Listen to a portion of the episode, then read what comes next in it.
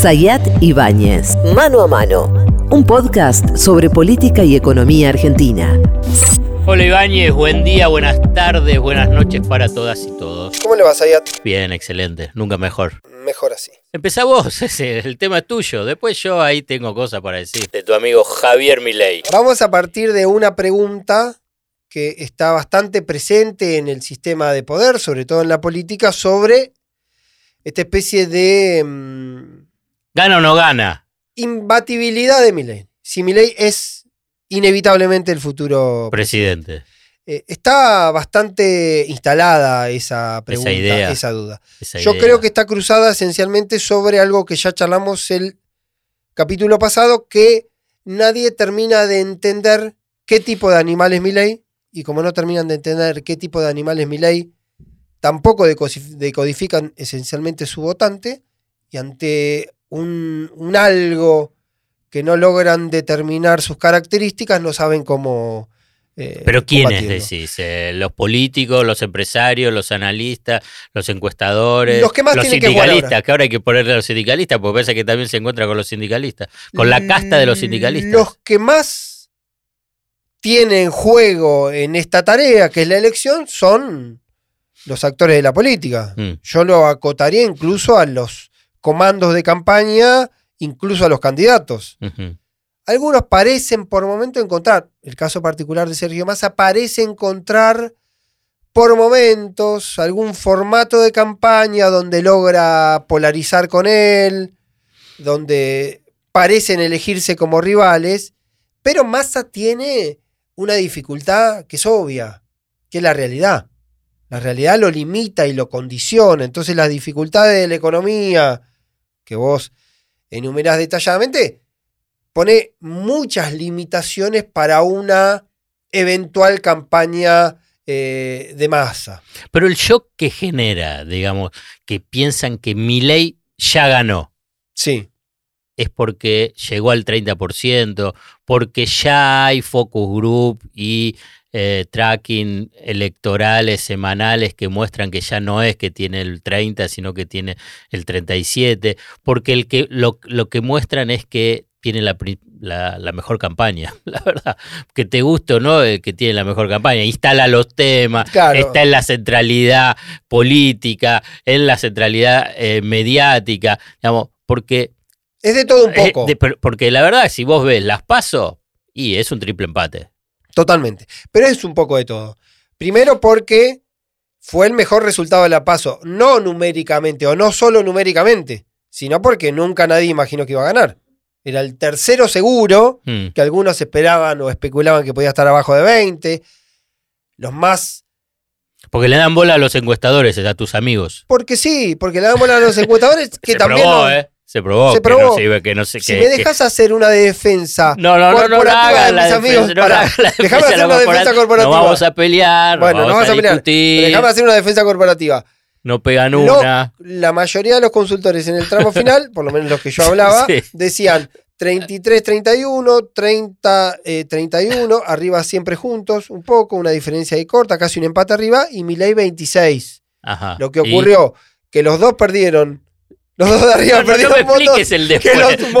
El después, el después siempre se explica. Eh, la economía iba a crecer un 5%. No, pero ¿sabes lo que pasó? Pasó esto, esto, esto, y la economía cayó un 2%. Está bien, ya sé lo que Bueno, pasó igual. para explicarlo después. claro. Igual sabíamos, no, sabíamos a ciencia cierta que era un tema que habíamos hablado y tenía que ver con la dificultad, naturalmente, que creo que incluso excede a los encuestadores. ¿Sabes por, pero no ¿sabes por qué te tiro esto? ese voto ahí oculto. Y déjame Te decirte lo una tiro cosa. para el análisis de ahora, Sí. no por ya lo del pasado. Sí. Digamos, ¿Por qué si el análisis anterior, Hmm. no vamos a repetirlo, que no la pegaron, para decirlo de una forma bien llana, Sí. hoy se sigue convocando a los mismos para que te analicen a ver cuál va a ser tu estrategia electoral o qué es lo que puede pasar a nivel numérico. Hoy todos te dicen, y sí, ya mi ley tiene 37. ¿De dónde lo sacan? ¿De dónde lo sacan? ¿De qué? Porque Pues- dice, y no, porque acompaña al ganador. Digamos, yo lo que te quiero decir, hay un cúmulo de lugares comunes en el análisis político que cuando llega el momento de las elecciones, ¡pum! se Sí, desmorona. mi diferencia con eso es que las encuestas fallaron sobre Milei, no fallaron sobre Juntos y sobre Unión por la Patria. Y ahí efectivamente, por más que parezca eh, poco sólido el argumento, dentro del margen de error, Milei creció por sobre los otros dos. Y eso, yo creo que el resultado no es un resultado absolutamente insólito. ¿Te acuerdas cuando miramos el resultado, perdón, el resultado de, de, Brasil? Sí. Que decían, ¿se equivocaron? Sí, se habían, habían salido las encuestas casi exactas con Lula y se equivocaron con el volumen que tuvo Bolsonaro. ¿Qué quiero decir? Que ahí sí aparece un componente difícil de perceptir, difícil de, anticipar, difícil de medir, una cuestión que no la ves. Entonces, es cierto el argumento. Ahora, también, ¿qué otro insumo tenés? Si vos estás mirando y decís, ¿cómo determino de dónde están los candidatos? ¿Qué hago? ¿Cómo me paro? ¿Qué otro insumo tenés? razón. ¿Lees el horóscopo? que será parecido. o llamás a una bruja y decir, che, ¿cómo va mi ley ahora? Entraríamos en otro capítulo y no sé si da para el podcast porque sería más para cientistas políticos o un análisis más profundo sobre lo que es la política. Sí. Lo que es la política digamos que adquiere una dimensión para mí más grande que ah, simplemente la del candidato. Y bueno, flaco, tenés que ver un poco el pulso de la calle. Bueno. Digamos, y la verdad que la política lo que menos está teniendo es el pulso de la calle, es muy súper estructural, pero cada vez más, digamos, en cada una de las elecciones se agudiza, en mi humilde opinión, ¿eh? Vos estás más en ese territorio. Es este análisis superestructural y de vínculos superestructurales. Sí, claro. De vínculos. Entonces, ah, me reúno en el Consejo de las Américas, me hago la exposición financiera de no sé qué carajo. Así, todo por arriba. Me reúno con Gerardo Martínez, ¿no? Hmm. Que es lo que hizo Milei. ¿Eh? De ¿Lo hizo Milei con un sindicalista? Bueno, sí, se reunió. Y así, todo por arriba. Ahora bien, ¿cuál es el pulso? Bueno, flaco, vayan al territorio, caminen un poco, vean qué es lo que pasa. Eh, y lo último, te dejo porque eh, me, vuelve loco eso. Dice, bueno, tenemos que ir casa por casa ahora. No, no, ahora no tenés que ir casa por casa. Vos tenías que haber medido el pulso del casa por casa a mm. lo largo de todo este tiempo. No mandes a los encuestadores para hacer el trekking a ver qué es lo que opinan. Salí vos a la calle. Bueno, nada. No, yo creo que es una observación eh, lógica, es razonable tu planteo. Entiendo que la política en general lo hace, sobre todo cuando bajás. Un intendente, si no tiene la percepción del, casa por casa de la calle, digamos, lo más probable es que la choque rápidamente. Los territorios tienen esa particularidad. A veces cuando crece hacia arriba, se vuelve más difuso y también la superestructura tiene esa dificultad. ¿Qué quiero decir? Que sobre esas observaciones que planteas vos, también es sobre las que creció mi ley. Ahora mi ley empieza a adquirir hábitos propios de la casta, que es lo superestructural, ¿ok? Sí. Pero sobre ese concepto creció. Y sobre un concepto que yo creo que está detrás de la idea de la inevitabilidad de mi ley presidente. Es este, esta mirada general sobre que hay una demanda muy grande de sectores sociales sobre un reseteo total. Fracasó el oficialismo, fracasó Juntos por el Cambio antes como siendo oficialismo y luego siendo oposición, porque también fue una mala oposición Juntos por el Cambio. Entonces, con los formatos convencionales, que se rompa todo y que empiece de nuevo. Es una especie de gran reseteo, gran no apagón. Tiene, no tiene ninguna importancia si hace dolarización sí, dolarización no, da la si venda los órganos o no, si tenés arma o no tenés arma. Voy a tomar un dato que vos lo vas a entender porque me parece que es sumamente gráfico. Río Grande. Río Grande. Ciudad de Tierra, del Fuego. Quizá la ciudad donde la ley de promoción sí, la más importante. Es la más importante, el principal. Eh, digamos, Río Grande con Ushuaia. ¿Cuánto sacó Milei en Río Grande? Ni idea. 38 puntos. ¿Qué dijo Milei cuando fue a Tierra del Fuego una sola vez? Vamos a eliminar la promoción industrial. ¿Cuál es la lógica entonces que saque 38% cuando el 80% de la población de esa ciudad vota al tipo que le dice, te voy a sacar el trabajo? Ahí seguramente algún fueguino, algún, alguien de Río Grande puede hacer alguna aprecia- apreciación más fina, más detallada. Yo lo pongo como foto. ¿Qué es lo que está ocurriendo en ese fenómeno? ¿Por qué alguien que dice que va a sacar la herramienta que a vos te permite la subsistencia, vos lo votás?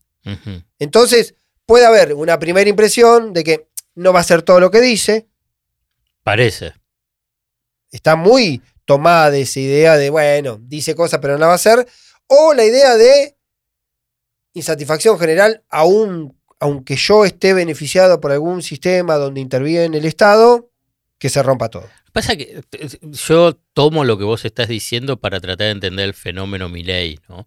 Que es fracasó todo el resto o hay una crisis de ingresos fenomenal en Argentina que se extiende por lo menos ocho años. Cuando digo crisis de ingreso es que los salarios, trabajadores formales e informales, jubilados, eh, están perdiendo con respecto a la inflación. O sea que tenés un deterioro de la calidad de vida, del bienestar general y es muy extenso el periodo de ocho años. A veces no se toma dimensión y a veces los políticos, los analistas tampoco. Ocho años es muchísimo. Te voy a dar un, otro- un paralelo. Mm. 1982, estalla la tablita de Martínez de Oz. Mm. Hasta el 91, la convertibilidad, digamos, estuviste en la montaña rusa, para decirlo de una forma, obviamente con problemas de vinculación. Tuviste el recreo del, del plan austral, pero no, fue No, no, no, muy poco. Es lo mismo puedes decir el, recreo que tuviste en el 2017, un poquito, no, no, digamos, tuviste un periodo muy largo, muy largo, y obviamente generando una situación de mucho malestar social. Mm. Entonces, se puede entender mi ley como un reflejo de malestar social. El gran, la gran trampa que genera eso en el análisis de mi ley, que yo creo que no pueden salir eh, la- las oposiciones a mi ley, incluso los analistas y los periodistas, es de tomarlo en serio a mi ley sobre lo que dice mi ley. Sí. Entonces, Déjame detenerme ahí, porque hay una... En los dos búnkeres de campaña Sí, coinciden en un concepto, sí. A ver. en que no hay que tratar de loco a Milei. No, no, yo no Pará, estoy diciendo loco. Digo, ¿eh? de loco a Milei en el sentido de que lo que dice es impracticable o que su actitud, porque lo que advierten, lo que advierten, con estudios, con focus y qué sé yo, es que el votante de Milei, en alguna medida, cuando apuesta al reseteo total, sabe que solo lo puede hacer alguien que tiene mecanismos poco convencionales. No, no, yo, yo no iba al que es un loco porque es parte de su estrategia. Ahí te voy a hacer No sé una- si es tan No, estratégico no, o, es- a- le digo, sale sí, solo, digamos, pero No, también es cierto. Además de que puede estar más o menos desequilibrado emocionalmente, eh, pero la estrategia que tiene a nivel en los medios y todo se la enseñó Mauro Viale. Hmm. Lo dijo él. Sí, sí. Digamos. Entonces, la, es Mauro Viale, Canal América, en ese momento el grupo Urnequian, digamos, si querés también es otro asterisco, digamos, todo lo que es el dispositivo más cercano a mi ley es grupo Sí. Urnequian, ¿eh? Sí. O sea, Eduardo Urnequian es el padre de esta criatura. Eh, le dijo, vos te tenés que sentar a la mesa y es como el boxeador que sale y en el primer round tiene que tirar todas las piñas sabidas y por haber. Hmm. Y entonces vos te, te situás en el centro de, de- del ring, Sí. o sea, en este caso en el escenario mediático, y a partir de ahí eh, vos vas a estar en, la en- conversación. en la conversación y en el eje central. Y es lo que hace. Cuando él entra y empieza a insultar y empieza a decir barbaridades, es por eso. Porque obviamente genera la tensión total. Y eso se lo enseñó Mauro Viale y que después lo continuó con, eh, con Fantino, Hmm. que son sus dos eh, referentes mediáticos más, más claros. Digamos. Entonces, Sí, dicho tampoco- esto, digo, ¿qué tampoco- voy a, qué voy a qué- digamos, a ver, discutamos la dolarización, discutamos eh, cerrar el CONICET, discutamos, ¿te das cuenta que son todos, todos, primero, cuando decimos es impracticable, es impracticable, pasa a estar en el centro del debate político. Mm. ¿Qué es eso lo que quiere? Bueno, cuando vos decías. es una trampa, eh, ¿eh? porque pero- es difícil cómo salís de esa Sí, trampa. pero por supuesto, cuando vos decías cuáles son los elementos que te ponen a pensar por qué, yo voy a hacer una distinción semántica, pero es una distinción. Yo no, no, lo que no advierto todavía es resignación ¿De quién?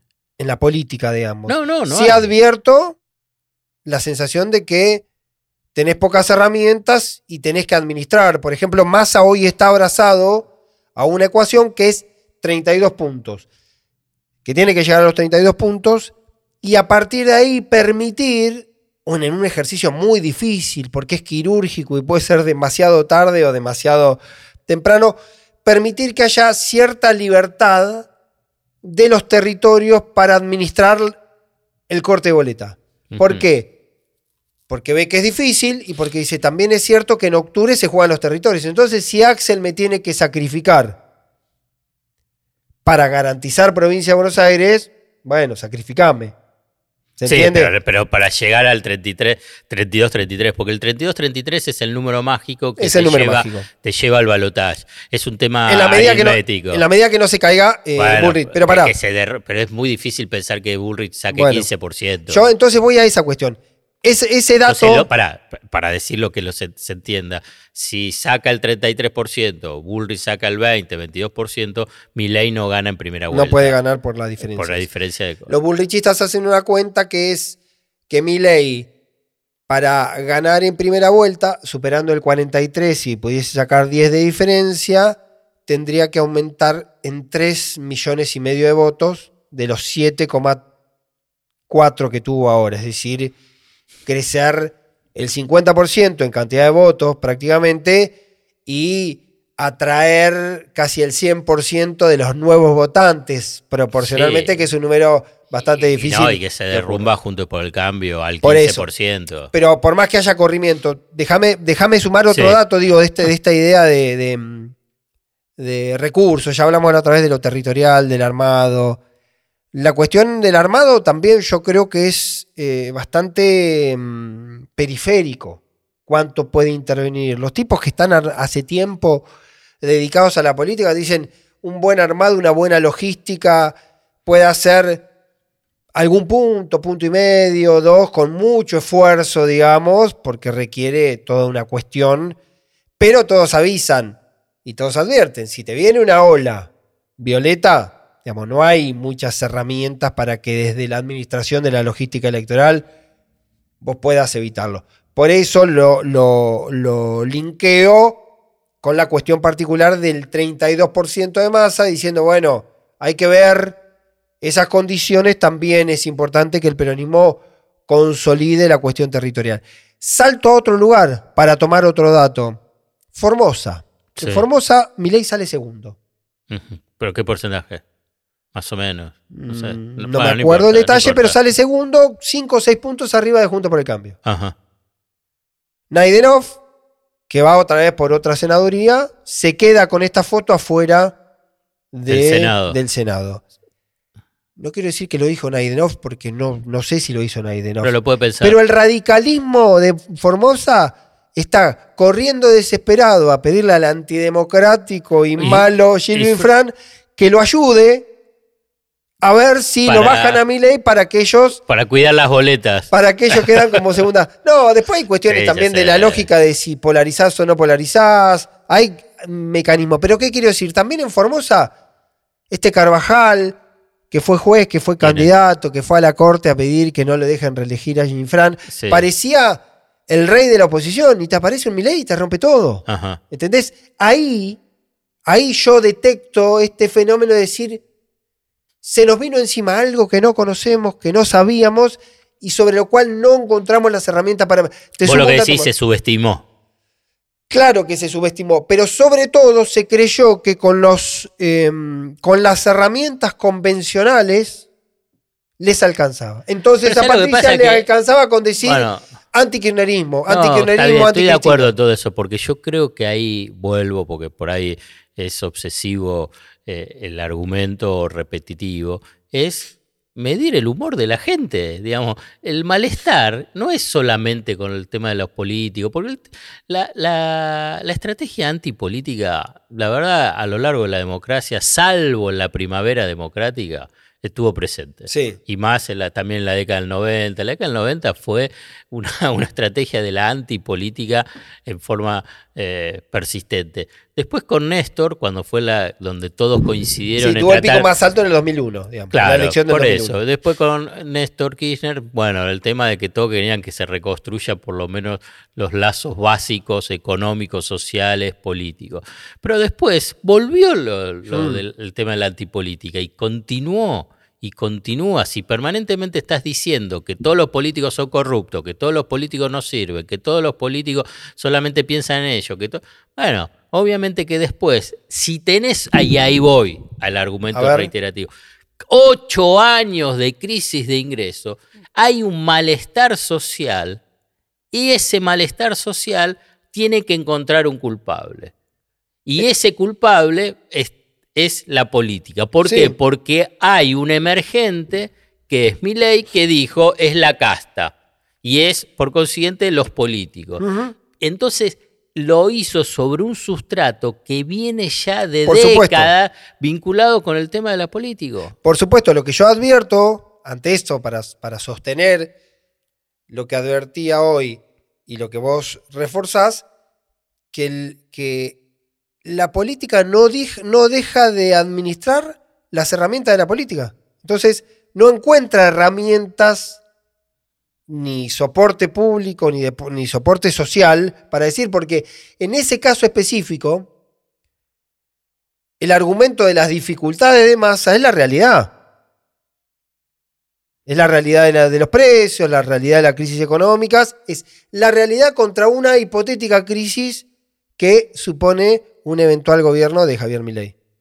Y también la dificultad para Junto por el Cambio es que Pero las advertencias se volvieron pero- insuficientes, por lo menos desde la vocería de Junto por el Cambio. Eso me parece también pero interesante ahí me interpretarlo. queda, me queda un. Pero para, déjame completarte una sí, cosa. Marcos eh, Juárez, Sí, Ciudad de Córdoba. Córdoba.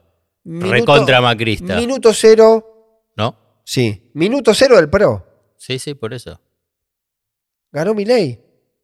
Casi empatado con Junto por el Cambio. En Córdoba, resultado de ese tipo. Y Milei gana en Orán, a donde nunca fue. Y gana en Río Grande. Hay un fenómeno Sí, bueno, pero yo no estoy. que, estoy- que está ahí y gana. Y le saca votos a Juntos por el Cambio en, en la franja amarilla del medio, que era el Mundo Pro, y le saca votos al peronismo en el Gran Buenos Aires. Y acá te sumo dos datos más para, para completar. Uno, una conversación que tiene hace unos días Mansur con un funcionario. Mansur va a ser en unos días en, en Tucumán el anfitrión de la reunión de masa con los gobernadores, Con los en el gobernadores, lanzamiento de campaña. sí. Mansur diciéndole la elección acá es irremontable. Es irremontable. En Tucumán dijo. En Tucumán la elección es irremontable. Recuerdo el dato simplemente para ponerlo sobre la mesa. 60% sacó Jaldo, 30% sacó Masa. Unión por la Patria el, en la paso esta. Em, ese fenómeno está ahí y tiene una complejidad absoluta para eh, determinar las herramientas. Por eso, ahora se produce esta búsqueda del lugar en el balotaje ante una hipótesis de que después ocurra. Quedan 50 días, todos dicen 50 días, el perfil de Milei puede cometer errores. Al mismo tiempo, más allá de las encuestas, dicen, está en la ola, todos lo miran a él. Hoy la conversación parece ser qué pasaría con un Milei presidente y qué tiene para hacer el gobierno para ver si evita que Milei sea presidente. Burrit todavía está bastante afuera. Y déjame sumar dos datos de Burrit. Burrit, a vos te va a gustar esto porque crees mucho en las encuestas, está esperando un estudio de 300, de 3.800 casos para la semana que viene para terminar de ajustar. Tuvo esta semana un dato muy novedoso, que fue su enojo con Mauricio Macri. Sí. El enojo con Mauricio Macri, más que un, a mí me dicen que más que un componente. Textualmente, ¿qué dijo? No, Para- dijo que, debe, que Junto por el Cambio debía dejar de estar preso de Junto por el Ajá. Cambio, como diciendo, de, De Macri. Macri, perdón, Juntos tenía que dejar de estar preso de Macri para ver qué hacía. Que, ¿Con se encuentra con una dificultad operativa que es Macri apuesta a Patricia o apuesta juntos, Le Pero- encanta mi ley. pero no va a decir nada contra Milei. no tiene que decir mucho Está más. bien, pero, pero es lo que.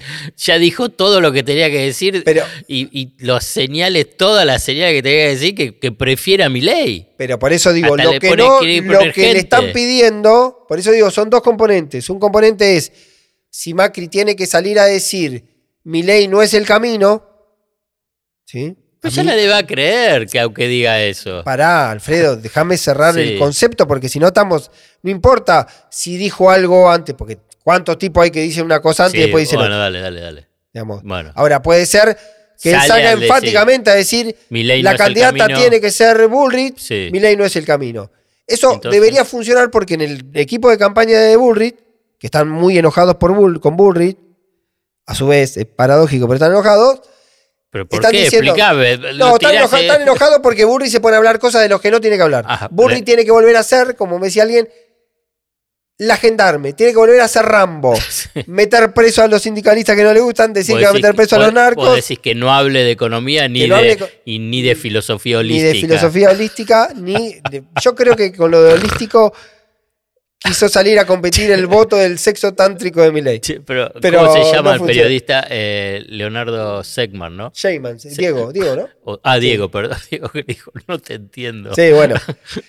Ahora, esa es una versión que es la Bullrich sin, sin, sin, sin lograr un orden, sin brújula, sin lugar un orden. Pero también es la cuestión de Macri entendiendo que Macri, me lo decía un tipo muy cercano a Patricia y muy cercano a Macri, es uno de los enlaces que queda ahí, que entienden que Macri es el único tipo que le puede consolidar el voto y evitar la fuga de votos del pro duro. Porque este coqueteo de Macri no es ni ingenuo ni inocuo en el sentido del de la conducta del votante. Por lo tanto, están esperando, pero mientras algunos advierten que es necesario que Macri salga a decir algo para decir la opción es Patricia, lo de Milei no va a ningún lado, es impracticable, es insólito.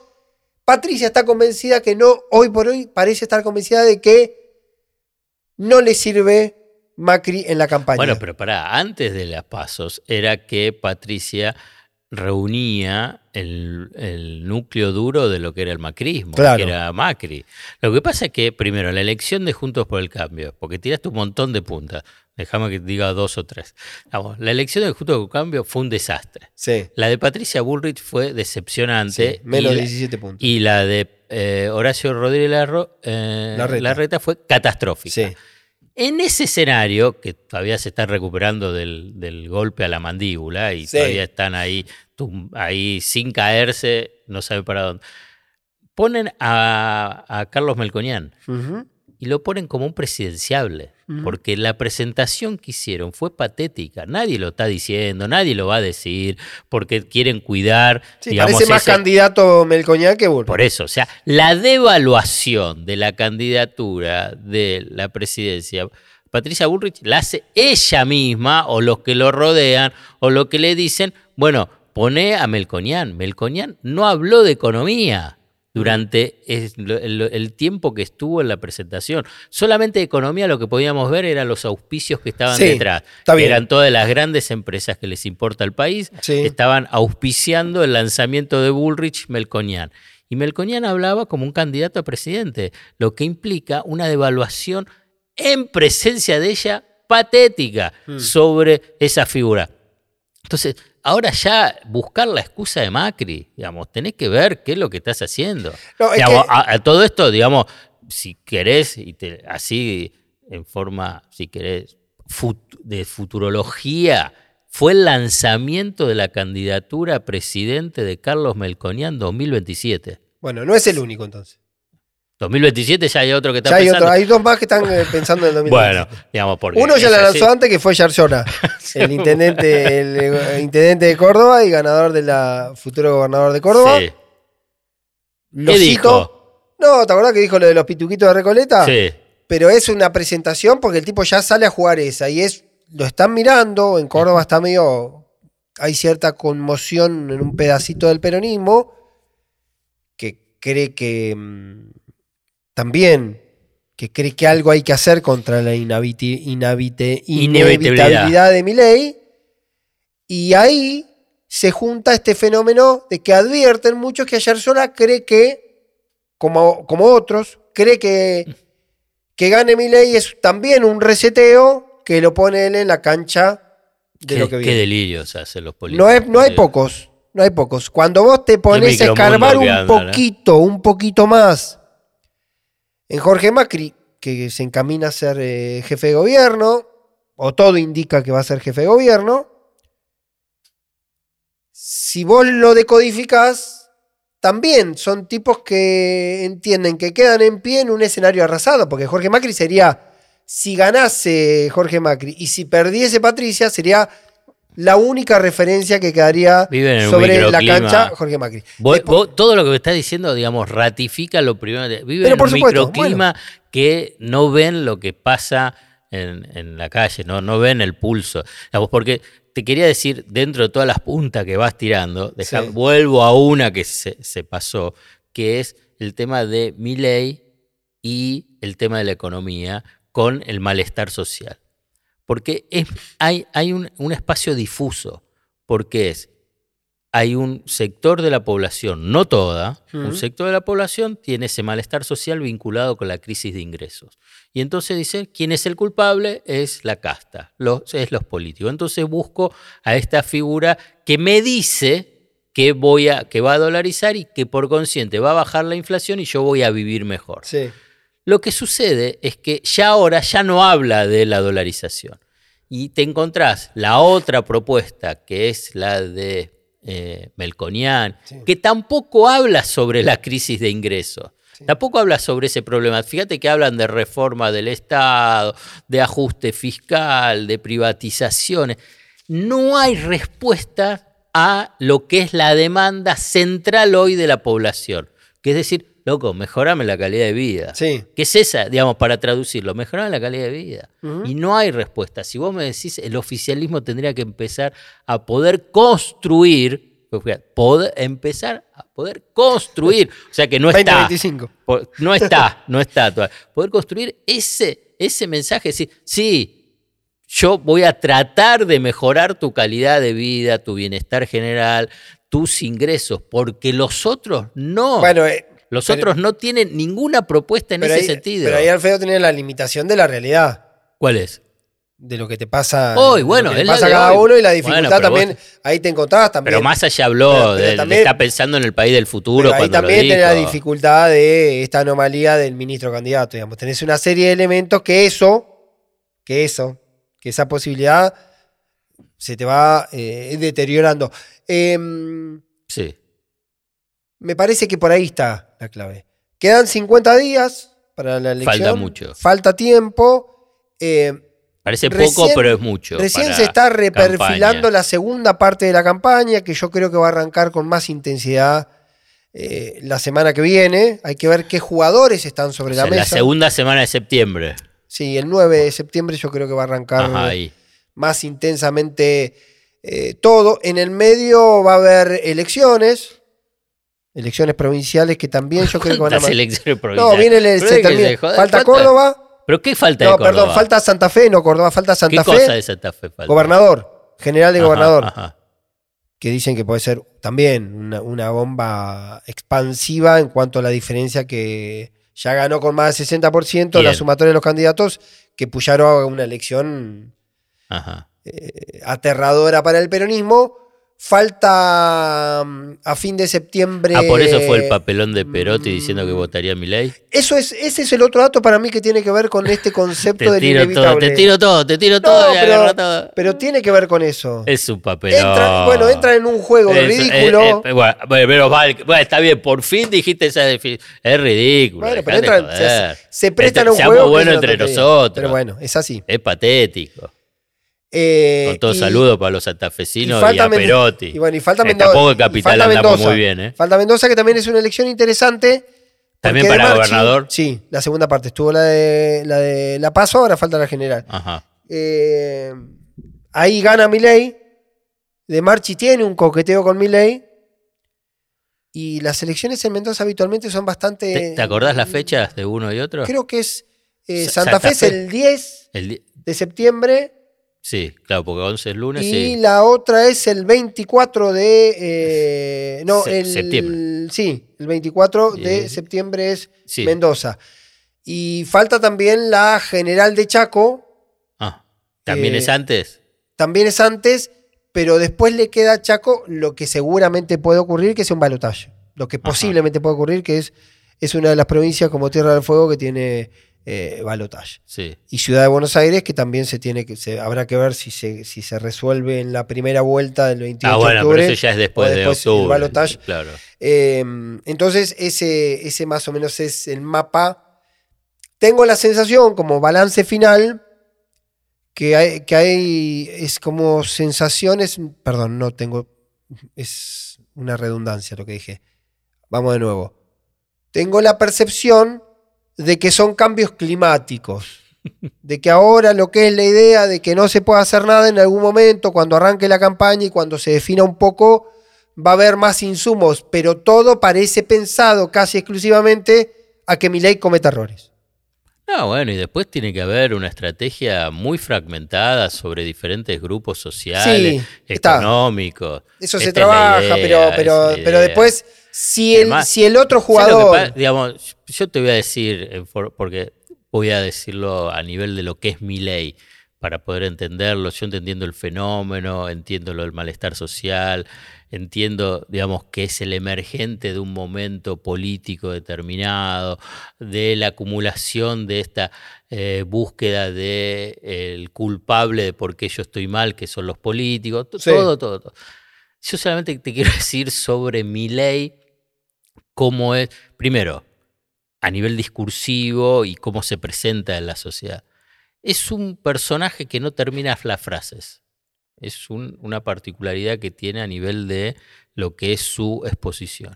Y empieza a tirar una sucesión de Mm. eh, autores. Viste que tira autores Sí. de acá, Locke, Hume, Haltman. to- to- Todo lo miran diciendo, ah, qué sabe. ¿Sabe? Eh, Dice una burrada tras otra. Hmm. es- es- es- es notable, digamos. Incluso cuando habló en- con los empresarios en el Yao Yao presentando el tema de la, de la dolarización y que tenía todo escrito, después lo agarraron los que saben, Sí. dice, pues es una burrada tras otra. Y así vos ves... Un el ex ca- ministro dijo que si estaba en su cursada sacaba dos. Por eso. Ahora, Bueno, pero déjame no, decirte una cosa con eso que es, importante. Es, es un chanta total. pero, es, pero es importante. Pero hay que decirlo, yo lo, te- porque es, es importante, digamos, para quien nos escuche y después lo puedan hablar y todo, digamos, que lo que dice está envuelto en, una, en un discurso académico, técnico, del saber, y que dice una tras otra boludez. Es que, es que no es académico el planteo de él. La, la presunción de herramientas. Bueno, la presunción, Bueno, si no, no es académica. así. Lo que quiero decir, y ya, y ya nos vamos a ir derivando, pero voy a hacer una nota al pie. En un momento, la discusión sobre el candidato, sobre el candidato del Frente de Todos, hoy Unión por la Patria, una de las observaciones que planteaba que el candidato debía ser Kisilov era la que advertía que era una elección esencialmente centrada en la economía. Sí. Y el capital de que el discurso esencial, por más que sea delirante de mi ley, sea económico, marida con la urgencia principal. Marida directamente con la Sí, urgencia principal, no, con la necesidad te- principal. te- te y algo que es transversal.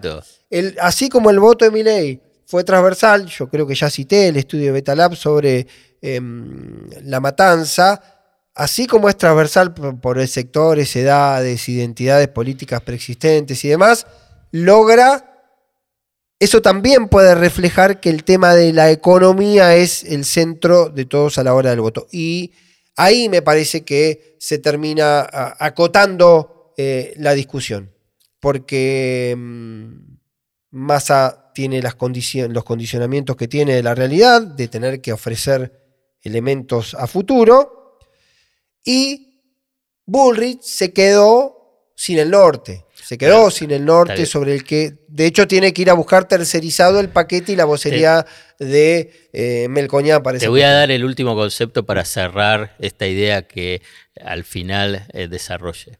Digamos, hay un- una película a partir de una, una obra literaria, un libro muy conocido que es Desde el Jardín, Sí, con Peter Sellers, sí. que era, para hacerlo de una forma muy sencilla, un personaje que empieza a dar un montón de frases y todo dice, qué genio, qué genio, y pasa a ser presidente.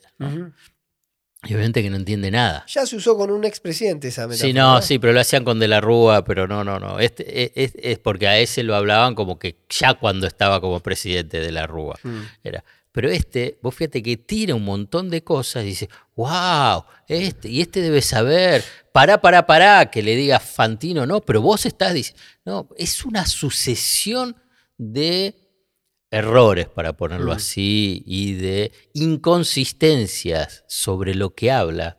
El último ejemplo fue la de la contaminación de los ríos. Sí. Pero no quiero entrar en cada uno, sino en el concepto, digamos, que vos lo ves y entonces ves, para mí, pese a, la idea, una fragilidad conceptual sobre lo que habla que para mí es sorprendente, es sorprendente. Digamos, no encuentro, no encuentro en la historia democrática de estos 40 años semejante ni bajo nivel sobre el análisis de las cosas de cada uno de los puntos. Digamos, es, es- es- porque De la Rúa era un político profesional. Sí, evidentemente. Era una- un abogado que estudió, que entendía de- al menos de algo. Evidentemente no es una. No es una. No es un factor que haya sido determinante negativamente en la elección, por el contrario. ¿El de que me parece que esas condiciones de mi ley, ese, Ah, esa- no, no, te estoy- yo lo estoy haciendo la descripción. No, yo no, estoy haciendo la descripción. Bueno, Bueno, señor. antes de cerrar, Sí, señor. ¿qué vamos a decir tres cosas. A ver, una. Una, que nos pueden seguir en las redes sociales. Sí. eh, Segundo, estamos muy contentos porque nos fue muy bien. fue muy bien el capítulo uno. capítulo 1, o sea que sigan. En Spotify, particularmente, aunque estamos en otras, en otras plataformas, pueden poner seguir para Seguir. que le notifique cuando aparece el aviso. También tienen la posibilidad de calificar. O Hace bien la Pero me calificación parece ahí. que hay una sola calificación. Sí, cinco. Tenés que decir Ah, cinco. claro, ahí está. Eh, cinco tenés Sí, que decir. cinco, no- así, no hay otra. eh, y terminás con Y ter- cinco. Ponés cinco, si querés poner cuatro, te, te- te rebota. Eh, así que, bueno, Ahí está. la verdad, muy bien. Ibáñez Zayat, Zayat Ibáñez, mano a mano, episodio 2. Hasta la próxima. Sayat Ibáñez, Mano a Mano, un podcast sobre política y economía argentina.